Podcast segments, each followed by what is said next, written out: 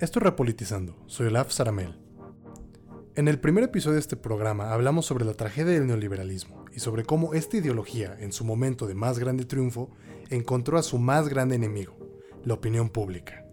Pero quería explorar estas ideas mucho más a fondo, y para hacer eso me senté con mi ayudante de investigación, Miguel Santamaría, y con el doctor Rodrigo Chacón Aguirre, el doctor Chacón es miembro del Sistema Nacional de Investigadores Nivel 1 y también es licenciado en Relaciones Internacionales en el Instituto Tecnológico Autónomo de México.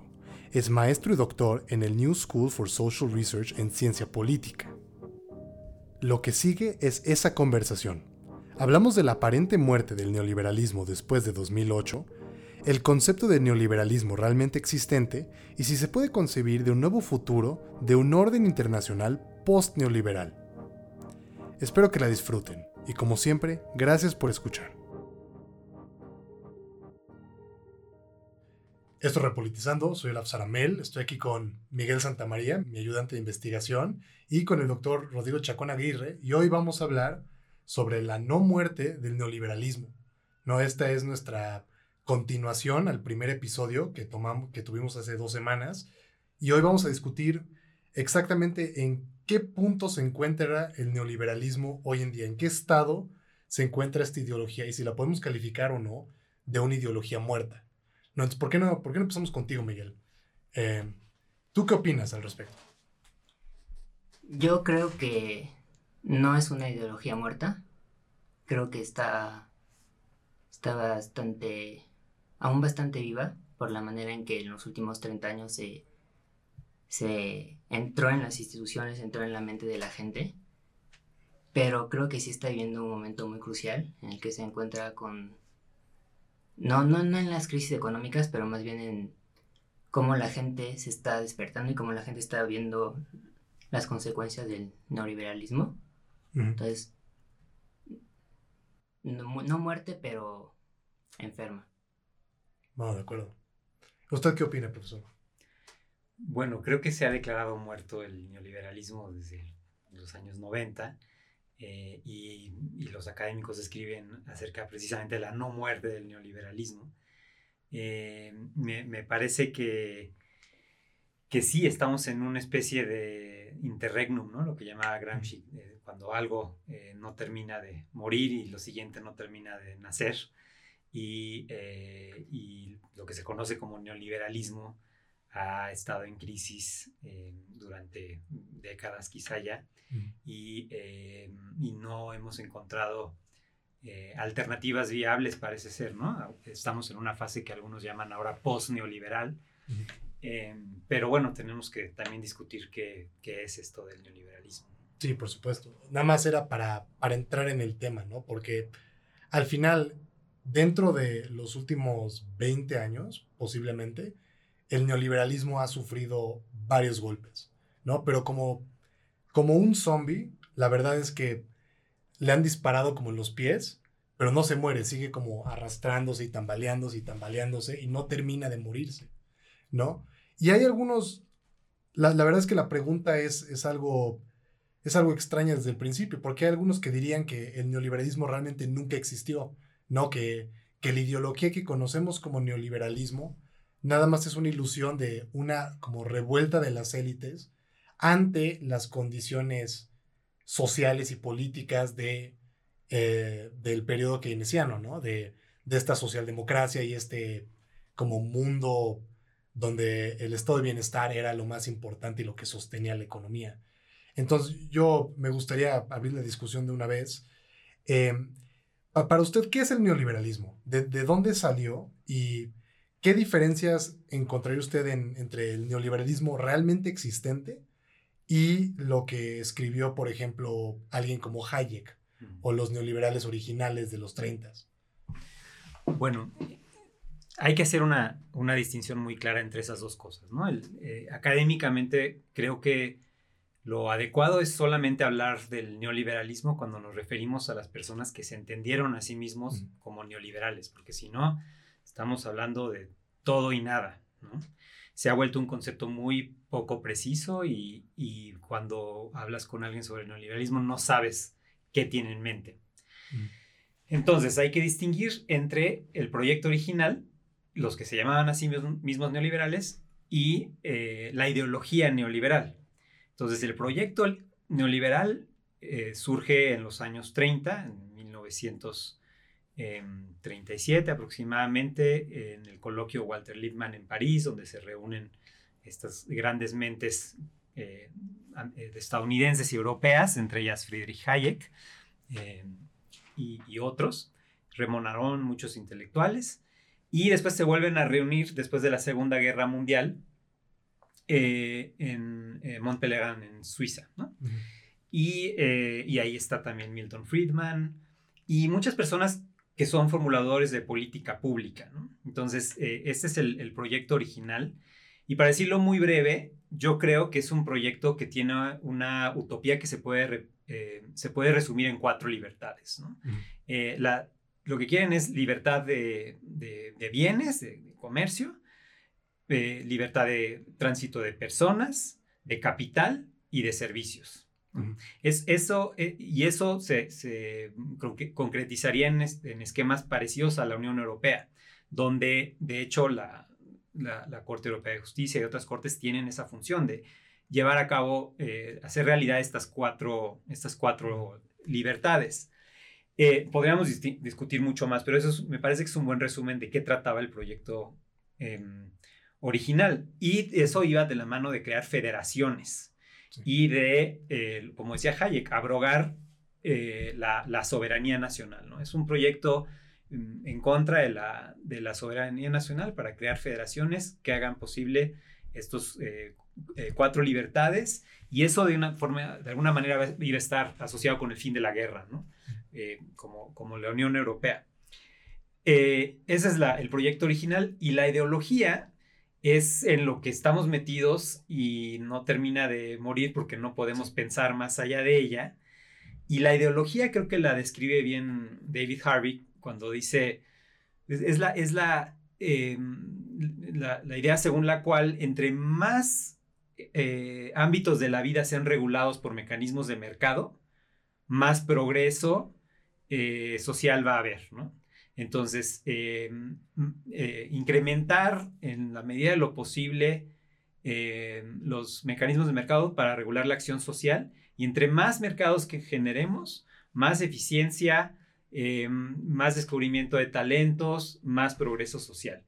Entonces, así entendería yo el neoliberalismo como proyecto original y como ideología y, bueno, después podemos platicar sobre que no son lo mismo, ¿no? Sí, claro.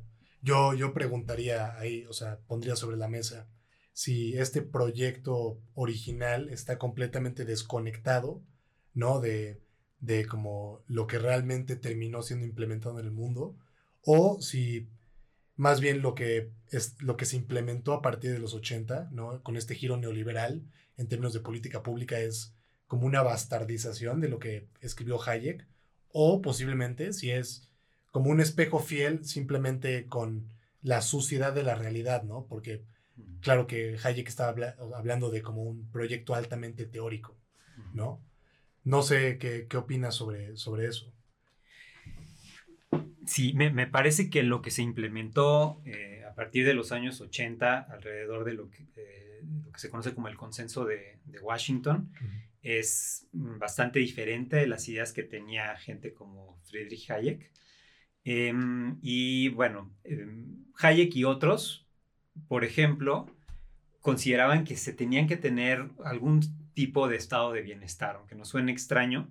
Eh, Hayek estaba a favor de, cierto nivel de protección eh, social y además eh, algunos de los miembros de la sociedad no eran eh, no consideraban que debía de haber liberalización de las finanzas, de movimientos de capitales y de la forma en la que la hay hoy, y tampoco la creación de dinero por parte de los, de los bancos centrales, ¿no? que eso es lo que ha pasado desde la crisis del 2008, que se generan cantidades inmensas de dinero eh, y entonces hay burbujas especulativas que luego revientan y generan crisis. Los pensadores originales de la sociedad nuclear no, no, no creían en esto.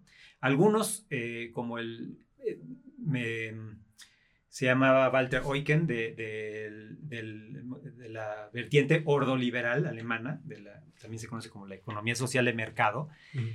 creían que debía haber salarios mínimos, sindicatos y también entrenamiento de los trabajadores, como los hay en, Suiza, en Alemania, donde hay todas estas carreras técnicas para las personas, para que haya realmente competencia entre los trabajadores y que no estén eh, simplemente tomando los trabajos que haya, los, a los salarios que haya. Entonces el proyecto original tenía estas ideas que em, en la implementación a partir de los años 80 y 90 con el consenso de Washington, eh, pues han sido arrojadas por la borda. Em, ok, entonces, ¿qué es el consenso de Washington? Pues son tres cosas, básicamente. liberalizar, privatizar, desregular y cuando hay crisis responder con políticas de austeridad. Em, y estas, eh, estas, estas políticas pues no, no, no van de acuerdo a, las prescripciones que mencioné previamente, ¿no? De nuevo, son largas discusiones, pero, eh, pero me parece que, así se puede resumir. Claro, porque al final el neoliberalismo como proyecto original fue una respuesta a la crisis del 29, ¿no? Fue un intento de revivir el liberalismo clásico, de revivirlo de, de lo de como una, un desacreditamiento total en, la, en la, en la frente a la crisis del 29, ¿no? Y entonces lo que podemos ver como con estas ideas algo refrescantes ¿no? y, contraintuitivas con nuestra como idea popular del neoliberalismo, podemos ver un intento de, de como intentar inyectarle vida al, al, liberalismo como, como proyecto político frente a Igual también los ataques desde, desde el comunismo, desde el fascismo que estaban sucediendo durante esa misma época. Sí, ¿no? E, eso era, esa era la idea, ¿no? Eh, originalmente, recordemos, en los años 30, prácticamente no hay democracias liberales eh, vivas, ¿no? Entonces, queda Reino Unido, queda Estados Unidos, pero en todos lados hay, hay fascismos y, lo que ellos llaman colectivismos, ¿no? Eh, socialismo, fascismo, colectivismo como el New Deal. Em, y, y, para ellos eso, eso eh, son, son eh, sistemas políticos que de alguna forma son obstáculos al, al progreso, ¿no? Y, el, y, el, progreso que se genera a través de mecanismos de mercado, que son para, para los neoliberales el mercado es un método de descubrimiento, un método de descubrimiento de, talentos, em, eh, un lugar donde hacemos realidad la competencia y entonces podemos descubrir de todo lo que somos capaces, ¿no? Eh, eh, y, ese es el ejercicio para ellos de la, de la libertad, de la individualidad, que es lo que originalmente querrían algunos liberales como John Stuart Mill, ¿no? partidarios de de que seamos eh, excéntricos, incluso eh, soberanos sobre nosotros mismos, cómo revivir esto en el siglo XX ante estos eh, movimientos colectivistas, pues haciendo del mercado no, un lugar de intercambio, que es lo que pensamos coloquialmente sobre el mercado, sino un método de descubrimiento, nuevamente, donde según los neoliberales nos hacemos libres para ser emprendedores, por ejemplo, ¿no? Yo decido que ahora voy a en la pandemia voy a, este, hornear pan y lo voy a vender, o yo voy a hacer un podcast, etcétera. Podemos hacernos eh, libres en ese sentido, tener nuestros proyectos y para ellos también eh, ser eh, creadores de, de, nuevos sistemas, porque tú de pronto puedes ir a comprar un café y te dicen ahora no vale esto, sino esto, entonces tú decides no comprarlo y entonces tú influyes de alguna forma en el precio, ¿no? Baja o sube el precio en teoría. Y entonces eres, eh, el, consumidor se vuelve eh, de alguna forma el soberano, ¿no? la soberanía del, consumidor. Entonces sí, ciertamente eh, en el proyecto original es revivir la, individualidad, la, competencia y el descubrimiento de talentos a través del de el mercado entendido como método de descubrimiento. eso, eso es parte fundamental del proyecto original. Mm, quiero hacer un paralelo con la situación de ahora, que lo que estoy viendo es que el proyecto original sí tenía como, como una base, un pensamiento social, ¿no? Entonces, ese podría ser como lo que salvaría hoy en día el neoliberalismo de su muerte, como ver las crisis que pasamos estos últimos años, pandemia, y que el neoliberalismo diga como, bueno, para que vuelva a vivir necesito volver a mis fundamentos y necesito integrar una base social, un pensamiento social a lo que estoy haciendo ahora. ¿Eso podría salvarlo? ¿O ya está muy, muy especializado, muy, muy técnico, ya perdido? Sí, hay, gente que argumenta eso, ¿no? que, irónicamente los neoliberales originales serían los más críticos de la situación en la que estamos hoy y implementando el, programa original podríamos rescatar al, capitalismo y al neoliberalismo original eh, con, estos elementos de, protección eh, social. Pero em, el problema es que también el proyecto original del que hemos hablado en términos bastante positivos en este momento, también tenía muchas tensiones internas. Y de hecho lo encuentras en Hayek, que dependiendo tú qué textos leas, eh, dice diferentes cosas. Entonces, en 1938 sí plantea la necesidad de una federación, como la Unión Europea, pero en el, camino a la servidumbre de 44 em, ya no está eso. Y ahí es donde se introducen entonces elementos de, protección social. O sea, en el proyecto de 1938, lo que necesitas es tú eh, eh, proteger al mercado, proteger las señales del mercado de cualquier interferencia democrática. Quiere decir de, sindicatos, de, grupos de interés, etc. Entonces, em, y, de, impuestos. No, no puedes tener eh, impuestos muy altos ese es el proyecto original de, 1938, porque si, si, tú pones impuestos altos, digamos, en, Portugal y es una federación, pues, la, gente se va a ir a invertir a Alemania, donde los impuestos son más bajos, ¿no? Entonces, en, 1938 hay este proyecto federal con un rol eh, casi nulo de protección social.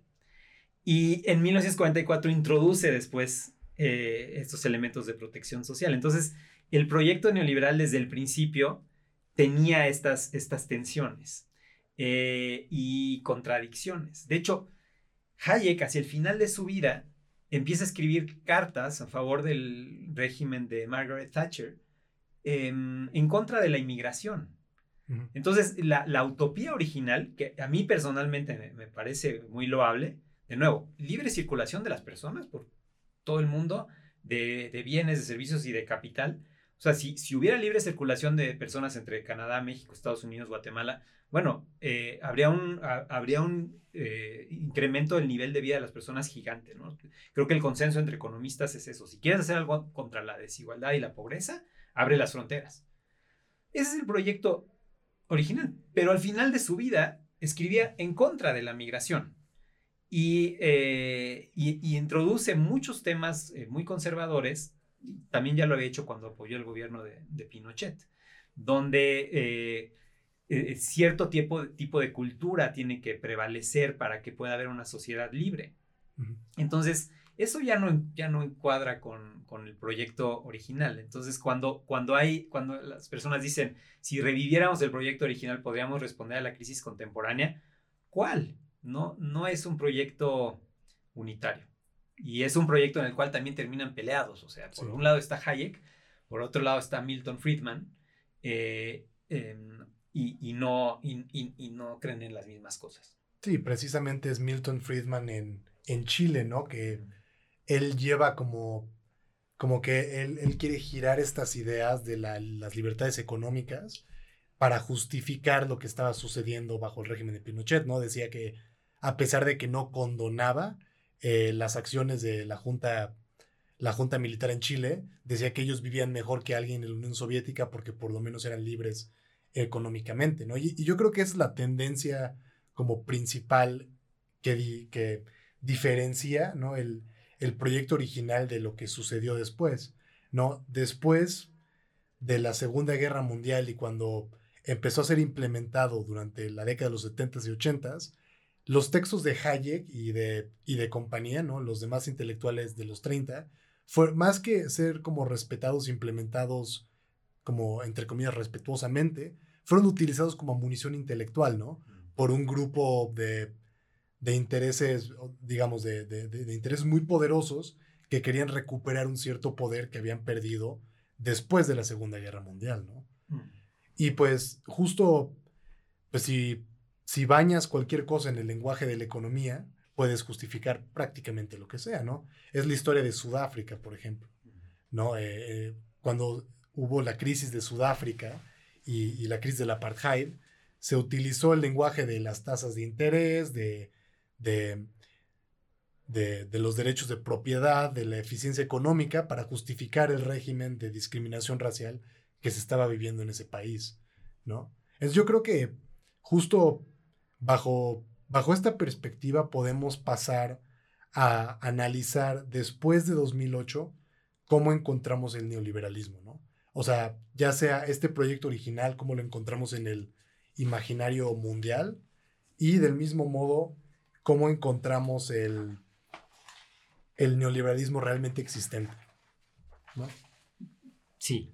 Em, después, de, después de 2008, ¿no? Podemos, podemos platicar de eso, pero también creo que, creo que valdría la pena eh, decir algo sobre lo que ocurrió en, en, México, ¿no? Sí, claro. O sea, eh, ahí también vemos, porque eh, se habla mucho de México como un régimen neoliberal, y bueno, poco tiene que ver con el proyecto original, pero tampoco es totalmente distinto, ¿no? Y tampoco es distinto totalmente a la, a la ideología de crear mercados, liberalizar, privatizar, desregular eh, y, políticas de, austeridad. Eso es lo que, eso es lo que se hizo en, México.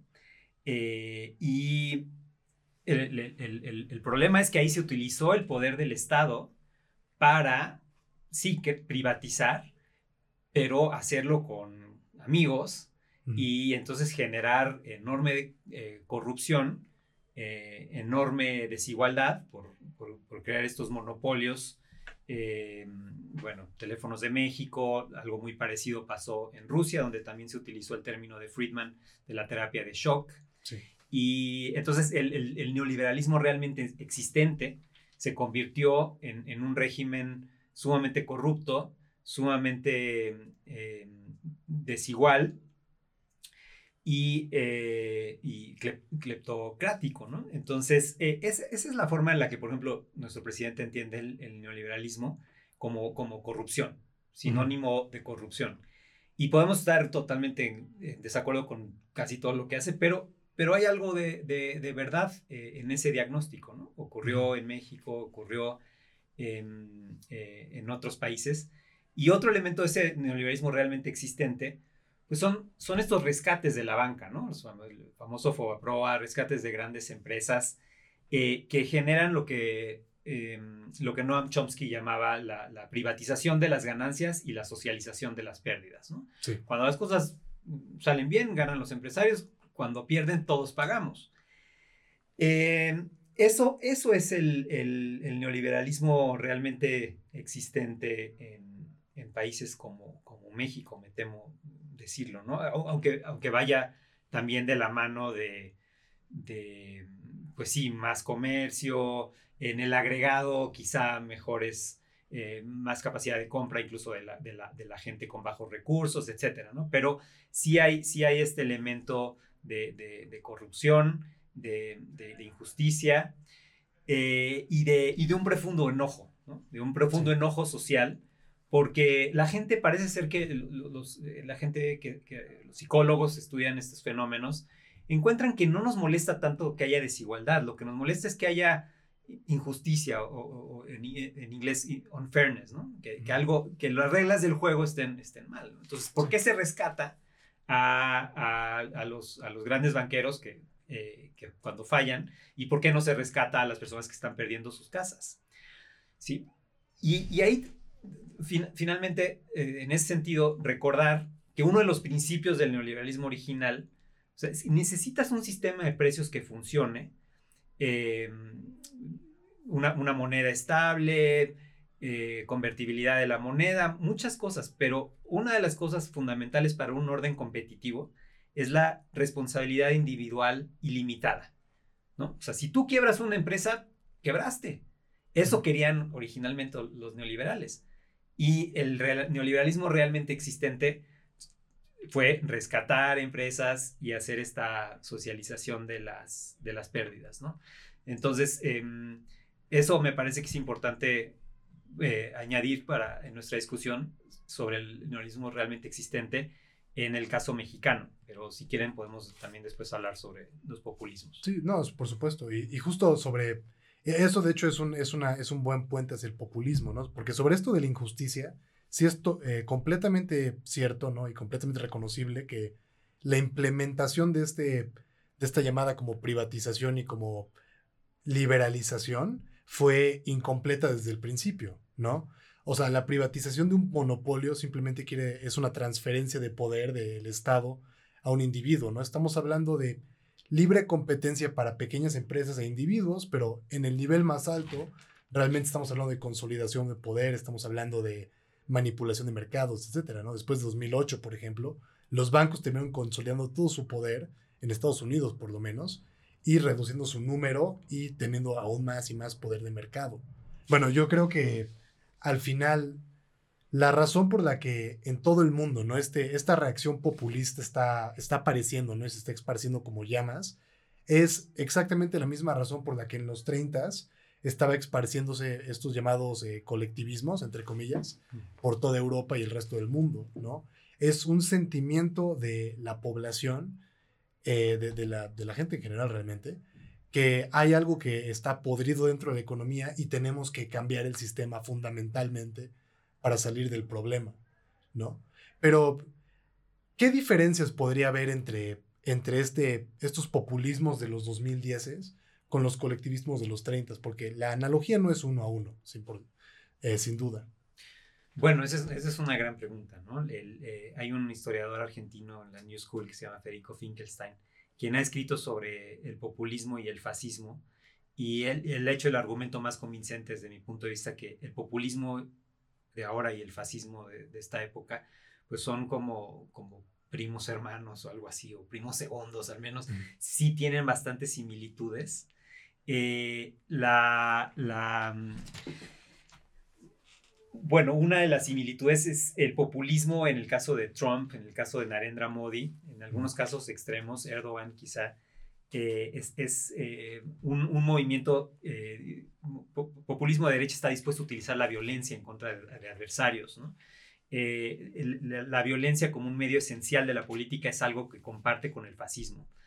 Otro elemento que comparte con el fascismo es Em, no respetar los hechos, ¿no? O sea, la, realidad empírica, eh, inventar eh, fake news, ¿no? Leías, un documental hace poco sobre Goebbels, que fue eh, una de las primeras grandes fake news, decir que en el bombardeo de los aliados de Dresden habían muerto 200.000 personas. Yo me la creí, yo siempre pensé que eran 200.000, pero lo que hizo fue al 20.000 añadirle un, cero.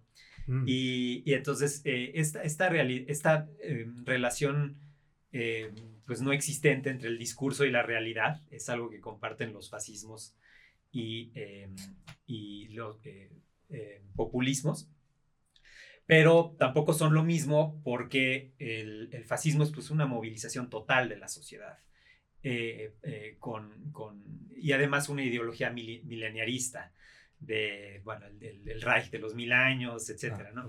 Es un, casi una religión y los populismos no, no no, no, han, hecho eso. Pero creo que, creo que sí hay similitudes muy importantes entre los años 20, 30 y ahora en términos de, de, la, de la desigualdad que genera estos, estos, digamos, movimientos de la sociedad para protegerse a, sí misma, ¿no? De la utopía del libre mercado. La, la tesis de Polanyi, ¿no? De creer, tratar de crear el mercado autorregulado es una utopía inconcebible eh, que después genera una, una reacción de, la gente que trata de protegerse, eligiendo a líderes que les prometen este tipo de, seguridad. Entonces sí, yo creo que hay que tomar muy en serio las similitudes entre, entre los años 20 y, el momento en el que estamos.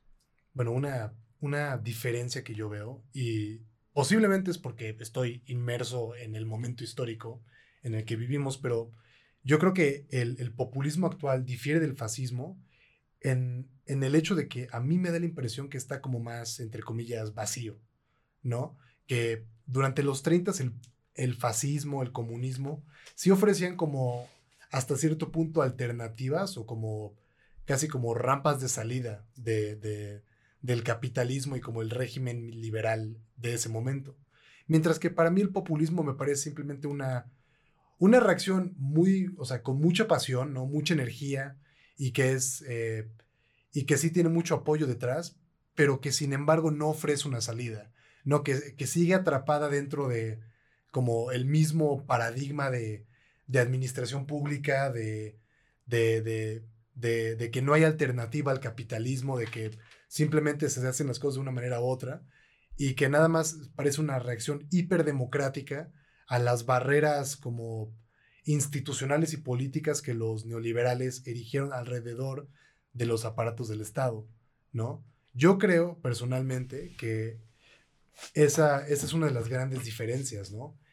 Y que por eso el neoliberalismo no, no termina de morir, o el neoliberalismo realmente existente no termina de morir, porque todavía no tenemos esa como rampa de salida, ¿no? Nos falta esa imaginación política para concebir de algo más, ¿no? Fue al final, creo que Zizek que dijo que no, es mucho más fácil imaginar el fin del mundo que el fin del capitalismo, ¿no? Y yo creo que estamos como inmersos en, en ese como realismo capitalista que no nos permite dar un paso más allá, no sé. ¿Qué tan vacío es el, el, el, populismo? es también una, una buena pregunta, ¿no? Me parece que es, eh, o sea, el populismo, a ver, ¿qué es, qué es, qué es populismo? Porque tenemos que tener cierto tipo de distinción mínima, ¿no? Pero creo que se entiende como un, un movimiento de, del pueblo en contra de las, el pueblo bueno, el pueblo virtuoso, contra de las élites corruptas. Y, la, el primer movimiento populista es en 1892 en Estados Unidos, ¿no? Es el primer partido que se, que se llama a sí mismo People's Party, y después se, les conoce como The Populists. ¿no?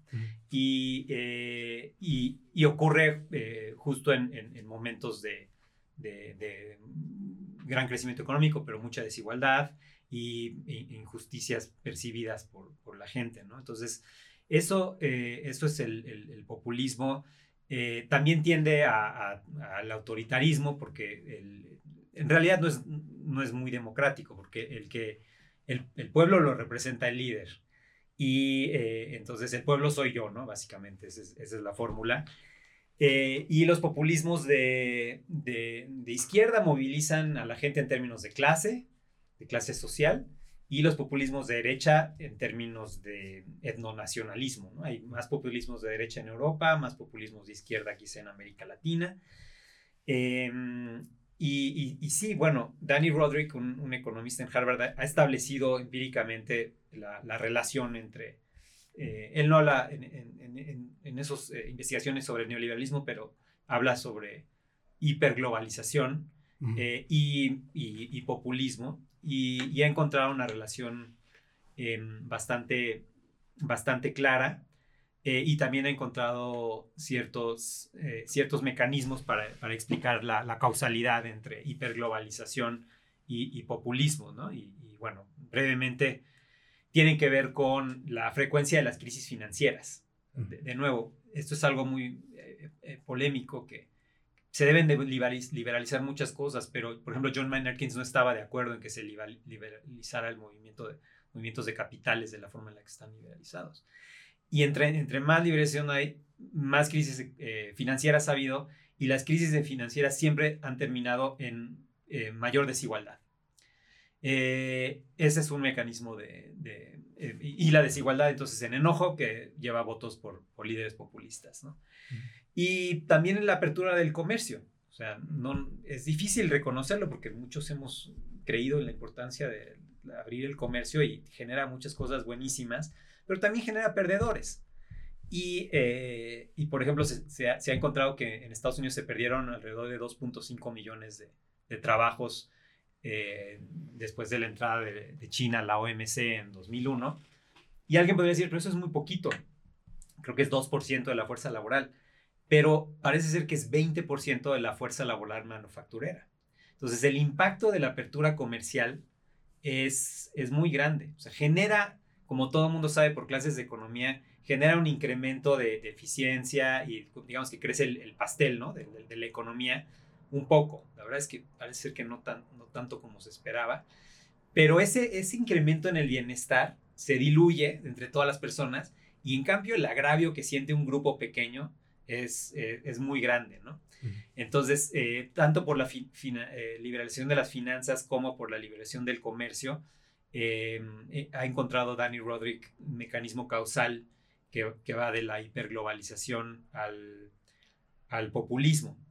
Y, y, y, bueno, finalmente o sea, creo que entonces el, populismo es un, pues es una, es una reacción, de algunos una lógica política que debemos de esperar, de hecho, en momentos de, gran desigualdad, en, momentos de crisis de representación, donde las personas no sienten que las élites los representan, porque de hecho, pues no lo representan. Eh, no, no se adoptaron las medidas que se sabía que se tenían que adoptar para amortiguar el shock de la apertura comercial y financiera. Entonces, cuando hay esta desigualdad y crisis de representación, podemos esperar que va a haber movimientos populistas. En ese sentido son sanos, como una corrección, como una llamada de atención, eh, pero pues sí son antidemocráticos, eh, en ciertos sentidos antidemocráticos. Ahora, ¿qué tan vacíos son? Mm, no está tan... Esa es, una pregunta que los académicos, algunos académicos deben de, de investigar más. Mi colega Alejandro Rodiles, aquí en Derecho Internacional, escribió un artículo muy bueno al respecto eh, con el título Is there a populist international law in Latin America? Eh, y, encuentra que llamados populistas de América Latina, de hecho, tenían propuestas interesantes, incluso sobre el derecho internacional, ¿no? Que pensamos como populismo y derecho internacional son enemigos, pero él encuentra que no. Y, eh, y pues Luis Echeverría que muchos consideren populista, pues tenía grandes ideas para la creación de un nuevo orden económico internacional que demandaron en los años 70 en Naciones Unidas. Entonces, eh, sí había ideas interesantes de, personas consideradas populistas que podrían rescatarse. Eh, Christy Thornton, una socióloga en Johns Hopkins, escribió hace poco Revolution in Development, de hecho, recuperando ideas de, mexicanos, de diplomáticos mexicanos, de, presidentes mexicanos, que, que ven un, que, proveen una concepción muy distinta de qué son las finanzas, qué es el, comercio, y, no son nociones ajenas al populismo y sí podrían ser alternativas interesantes. Nada más les los dejo con un, ejemplo, ¿no? Que ella dice, por ejemplo, la Constitución mexicana de 1917 es la, primera constitución socialdemócrata de la, de la historia.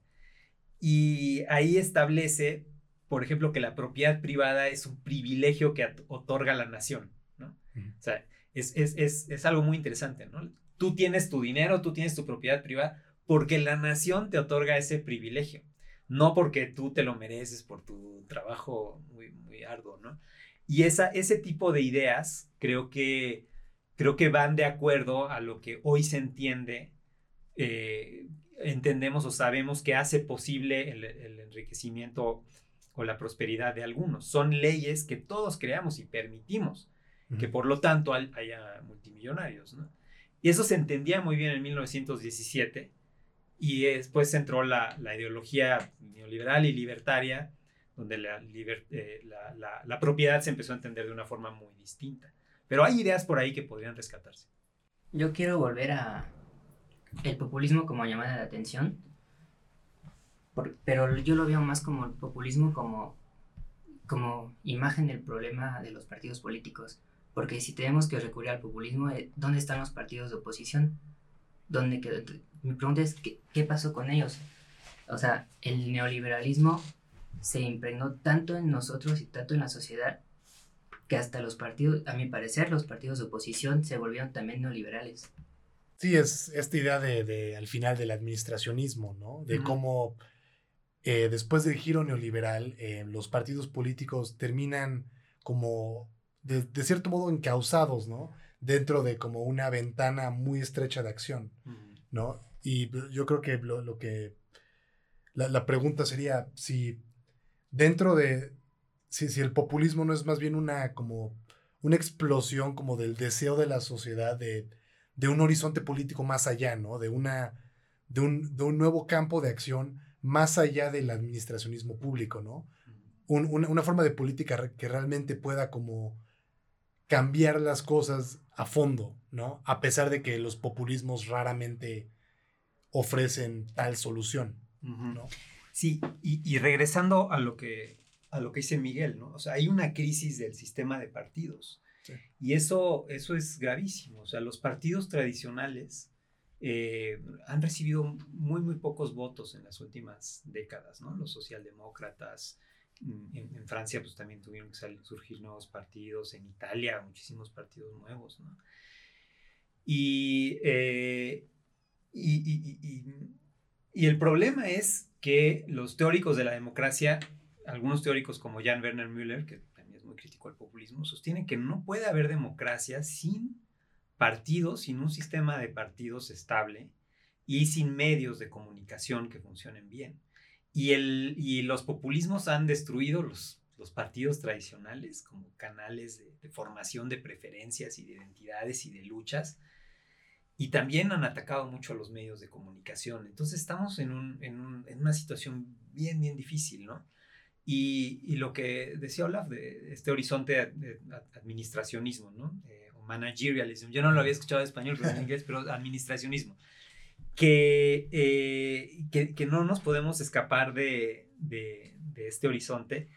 Incluso eh, em, recientemente salió un libro que se llama Tecnopopulismo, donde un, politólogo italiano y uno inglés, Bickerton y Achetti, eh, argumentan que pues, los, los, partidos populistas en Italia, en países europeos, eh, pues, también son tecnocráticos eh, y, y, lo que tienen eh, como su horizonte normativo es pues manejar, administrar la economía, ¿no? Entonces, es, es, eso, es, eso es parte de, Michel Foucault también estudió en sus cursos sobre el neoliberalismo, cómo eh, la segunda mitad del siglo XX se crea esta idea de que existe algo así como la economía. Y es un, es un, eh, una, como unos lentes que nos ponemos que nos permiten ver la realidad solo a través de categorías económicas y cómo va la economía y qué le va a pasar a la economía y ha crecido el PIB y se van a salir las inversiones y eh, no es muy difícil escaparnos de esto y, y lo mismo le ha pasado yo creo a este gobierno. O sea, no puedes hacer una, o no te atreves a hacer una reforma fiscal porque con la movilidad del capital, bueno, si aquí me pones impuestos más altos, yo me voy a Colombia, me voy a donde sea. Eh, y lo mismo está pasando en, en, en, Francia, en otros países donde tratan de hacer reformas fiscales, ¿no? En Macron, y bueno, ahí hay un movimiento popular de los, de los chalecos amarillos, pero los empresarios simplemente se, se, irían. Entonces hay, hay una crisis de los, de los partidos y una crisis de, de alternativas. Y cuando hablamos de crisis, hay que, siempre hablamos de crisis, ¿no? Pero hay que recordar que etimológicamente crisis es el momento en el que un cuerpo está entre la vida y la muerte. Entonces la pregunta es si realmente hay crisis, crisis. Y eh, y algunos piensan que, que, es una exageración y otros dicen, pues sí estamos en un momento bien peligroso donde podría morir la, la, la democracia. Y, y, de nuevo, no, esto es muy difícil deslindarlo del de el neoliberalismo, como sea que se, como sea que se conciba. ¿no? Sí. Pues es lo, lo mismo que pasa. Pues, los partidos de oposición, o sea, como lo veo hoy, están no, no pueden ser oposición porque están o, o le doy mi, o voy con el, el orden que está establecido, neoliberal, o está el fascismo. Entonces, ¿dónde voy? Que si yo me quedo como oposición, pues es como un Weimar 2.0. Eh, puedo dar la posibilidad que el fascismo vuelva al poder. Entonces, tengo que contradecir lo que yo pienso, o sea, mi ser de mi partido, para eh, aceptar el como el poder del orden que está en el orden, el orden que está ahora, ¿no? O sea, ¿cuál, cuál, qué hacemos? Sí. Eh, sí, bueno. Es lo que pasa en, Francia, ¿no? De que está a la, izquierda, pero son como 20 candidatos. ¿Y, y qué hago? Cada quien en su posición y no, yo, yo creo lo que, yo creo en mis valores, yo creo en lo que, en mi programa y no voy a darle, no voy a contradecir lo que pienso para que, para unirme a Macron. Pero así cada quien toma 2%, 2%, 2%, 2%, y pues, con 10% pasa Marine Le Pen o Zemmour, ¿no? Entonces, otra vez ya la oposición ya... Sí. Bueno, lo que tiene que hacerse es crear un nuevo bloque hegemónico. O sea, como, lo hicieron, de hecho, Margaret Thatcher y Ronald Reagan, o sea, ellos, ellos crearon una nueva hegemonía, una, nueva alianza entre las clases populares trabajadoras y, y las clases más adineradas. Y, y, de esa forma ganaron, con un mensaje culturalmente conservador, pero económicamente liberal. Entonces generas una coalición suficientemente grande para llegar al poder.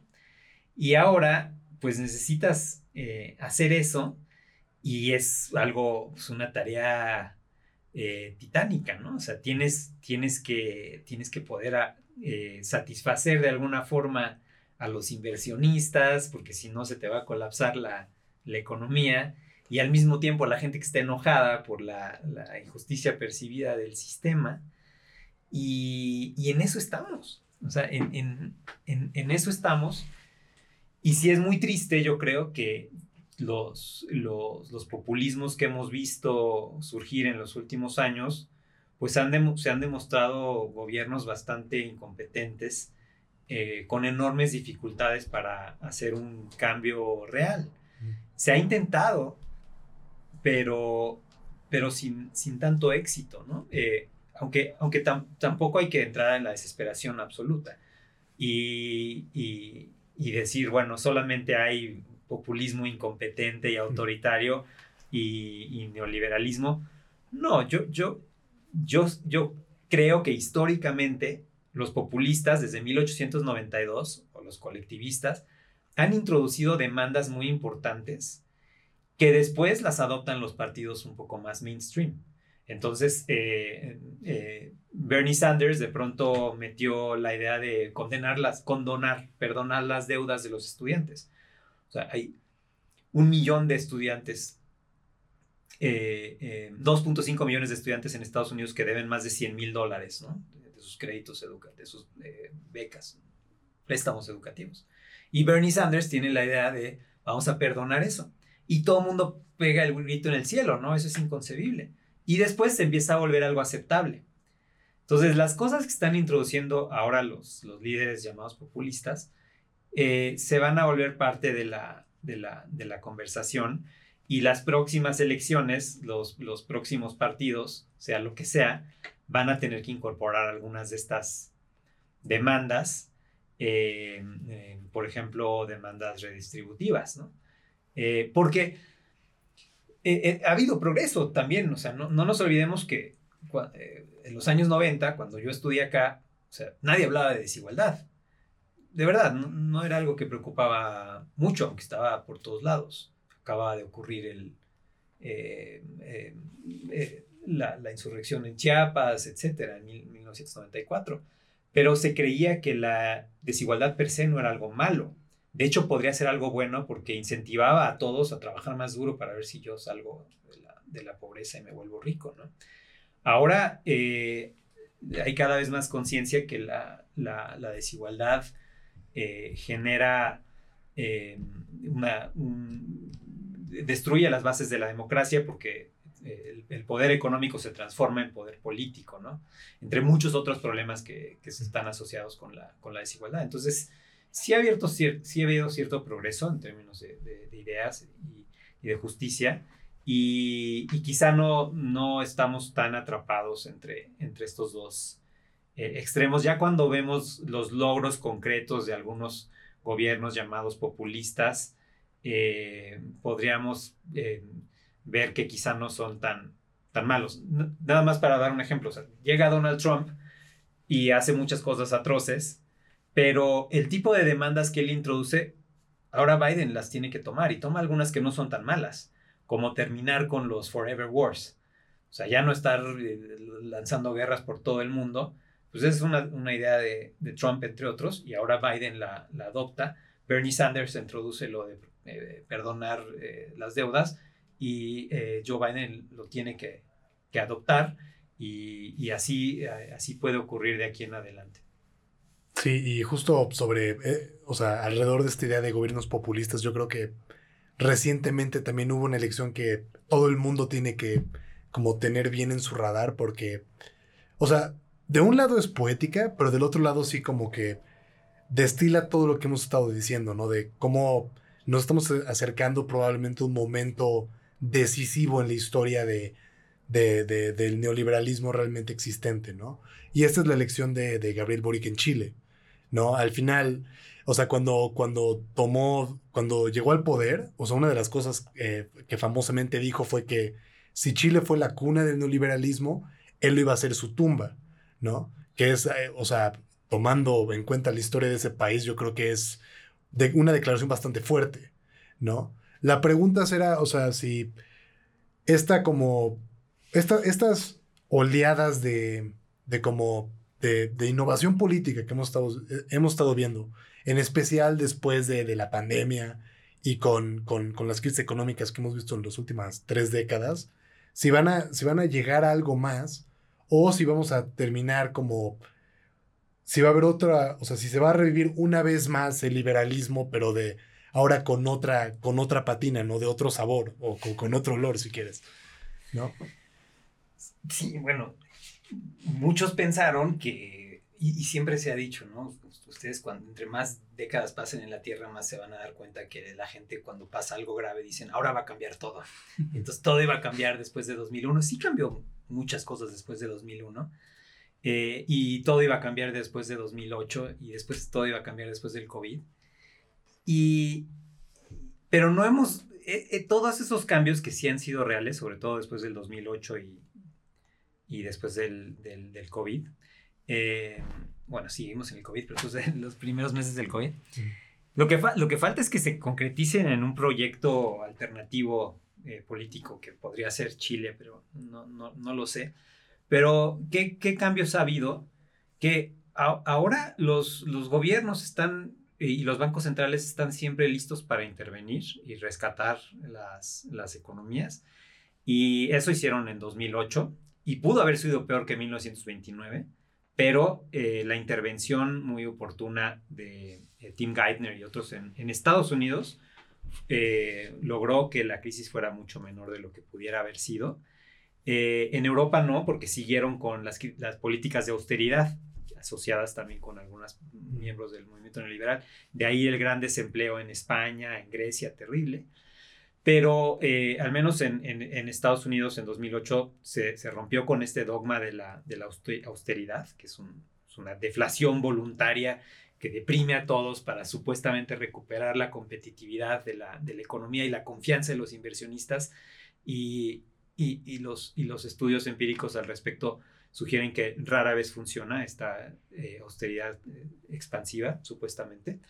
Eh, eso, eso, ese dogma se, ha terminado y, después con la crisis del COVID también estuvieron dispuestos a gastar cantidades gigantes los gobiernos para incluso pagar los salarios de, de, personas indirectamente, ¿no? O de comprar bonos de empresas. O sea, este, la, Federal Reserve comprando deuda de empresas, o sea, interviniendo masivamente eh, en la economía.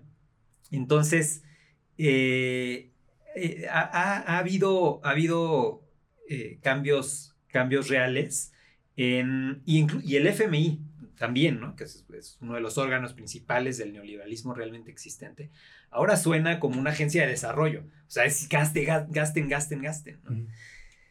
Y entonces sí, sí ha, habido, sí ha habido un cambio en el horizonte de lo pensable y de lo posible y nada más falta que se, se concretice eso, se, digamos, se canalice en un proyecto de gobierno eh, concreto que, que y, que logre salir a flote, porque es muy difícil introducir cambios sin que la economía se te colapse porque porque de pronto hay, un, hay, hay pánico, hay miedo de los inversionistas y de nuevo tienes que generar confianza para que inviertan y, estás otra vez en el juego de cómo generar confianza y puedes volver a caer otra vez en la idea de pues con austeridad, ¿no? Nada más que ahora le vamos a llamar austeridad republicana y de todos modos no atraes la confianza de los, inversionistas. Entonces, seguimos metidos en esos problemas, pero sí hay nuevas, eh, nuevos horizontes que podrían llevar a nuevos tipos de gobierno. No, yo, es como lo que acaba de decir el profesor, de que cuando hay algo pasa, de que todo va a cambiar. Yo no creo que va a cambiar. Yo no creo que la elección de Boric en Chile sea de que, wow, ya, ya no va a ser la tumba del neoliberalismo. Yo, yo sí pienso que lo que nos deja el neoliberalismo, ya después como varias generaciones desde que se, desde que es predominante, como esa individualización, em, de que nosotros somos responsables de nuestra propia como, vida y que no es el Estado que es defayente, creo que está muy, muy adentro de nosotros como para que digamos el día, ah, vamos a cambiar todo, ¿sabes? No como decía Simon, Simon Bay. Eh, la, revolución, los cambios, sí, sí, sí, sí, la, la gente le gusta pensar en eso, pero cuando toca el momento de hacerlo, ya no, ya no hay nadie. Y creo que no hay que tener mucho optimismo. Mm, pero sí esperanza. sí, bueno, yo, yo, yo, lo que también quisiera decir es que eh, hablamos muy en abstracto sobre el neoliberalismo y yo creo que es como una, una especie de, o sea, es una ideología y como ideología sí esperaría que se, que se muera porque las ideologías no nos permiten pensar eh, claramente, pero también es, es una caja de herramientas y algunas ideas eh, fundacionales del, del, movimiento neoliberal, yo creo que son buenas ideas, o sea, no, no, eh, no creo que eh, debamos este, descartar ¿no? el, incremento de los flujos comerciales, este, la, la, la, utopía de realmente hacer posible la libre movilidad de las personas, todas esas cosas ciertamente podrían llevar y han llevado a enorme progreso social, ¿no? Pero van de la mano de, elementos muy problemáticos eh, que se han vuelto dogmas, como la austeridad, este, y, y, también eh, eh, la idea de que a fuerza se tiene que hacer realidad, porque en teoría es, es verdad, ha, ha, generado pues, intentos desesperados por, por, por, seguir viva esta ideología, manteniendo viva este, esta ideología que entonces lleva a constantes intervenciones para rescatar a, los... ¿no? Entonces, eso es lo que, eso es lo que debemos eh, descartar. Eh, y, y, sí, tú entro, acabas de introducir otro elemento que es la responsabilización, ¿no? De que somos nosotros 100% responsables de nuestro éxito y de fracaso y, eh, y, y el, el, Estado no tiene mucho que hacer para protegernos. Eso, pues eso es difícil de, de, eliminar. Yo creo que ahí, pues estar conscientes de que estamos muy metidos en esa ideología y, y pues hacer todo lo posible por, por criticarla, ¿no? Eh, desde todos los ángulos posibles eh, y tener la esperanza de, de, trascender algunos de los elementos más reaccionarios y destructivos, francamente, que hay de la, del neoliberalismo como dogma. Bueno, es una, una buena nota para, para dejarlo ahí, yo creo, ¿no? Eh, una vez más, muchas gracias, profesor, por, por estar con nosotros. La verdad es que fue una conversación que yo creo que fue muy esclarecedora, ¿no? Y, que se tiene que tener, ¿no? En, en, en, estos días y los momentos históricos que hemos estado viviendo últimamente, ¿no? Para, para entender el futuro de, de, de, toda la sociedad, ¿no? Ya sea al nivel nacional o al nivel global, ¿no? Entonces, muchas gracias por, por participar. Fue, fue un gusto platicar con usted. Eh, gracias, Miguel. Eh, y pues sí, yo, yo he sido Olaf Saramel, esto fue Repolitizando y eh, nos vemos a la próxima. Eh, hasta luego.